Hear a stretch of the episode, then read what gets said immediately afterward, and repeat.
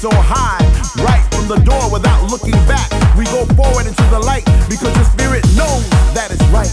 Like my boy LJC says, narrow is the road that leads to life, and wide is the road that leads to destruction. In the underground, there are no velvet ropes, no bottle service, no VIP, because in the underground we are all free from judgment, free from taxation, because our connection comes paid in full. No fancy cars lined up outside our door, no attitudes or platitudes. Those things don't mean anything anymore. We live in the consciousness of the vibe and all that the underground provides. We are the ancient tribe, rediscovered but yet still intact. So children, hold your hands up high because the underground is back, back, back.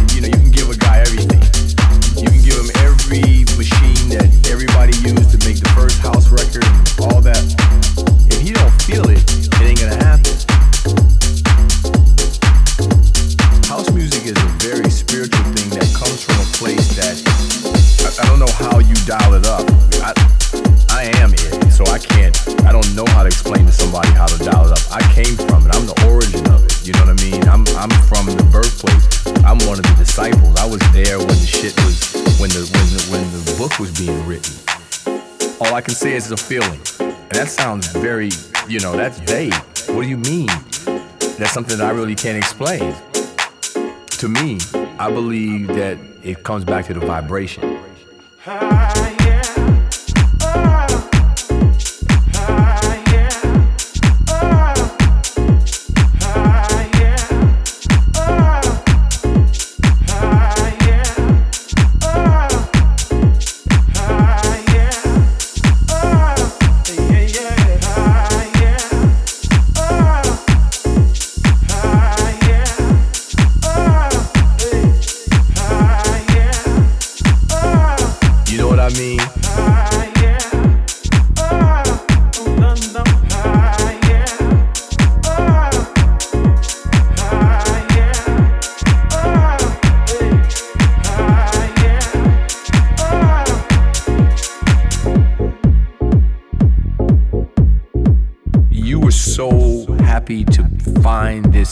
where you could go.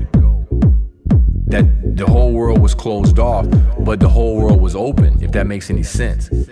So this energy and this vibe was so powerful that, you know, it, it allowed you to dream and, and, and it, it gave you hope.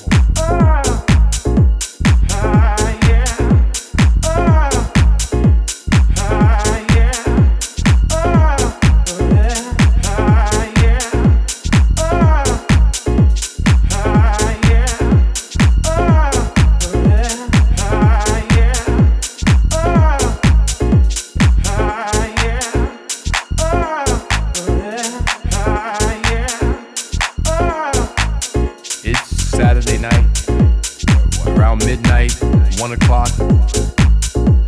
I wanted to go to that party. I wanted to be in that atmosphere. I wanted to feel that vibration. And that's all that mattered. It was like church, man. This was this was religion. People weren't talking. The music was talking. If you stood there long enough, that shit was done. You had no choice. You were not getting ready to be hung up on whatever your trip was. At this point, everybody in this room is on one accord. It had nothing to do with, with, with race, it had nothing to do with any of that. What was going on was the music, man, with that, that, that sound and that vibration and, and what he was playing and, and, and the feeling everybody seemed to be reacting at the exact same time as I was. So emotionally, we were all dialed in and all tuned to the same vibe and the same rhythm and the same energy.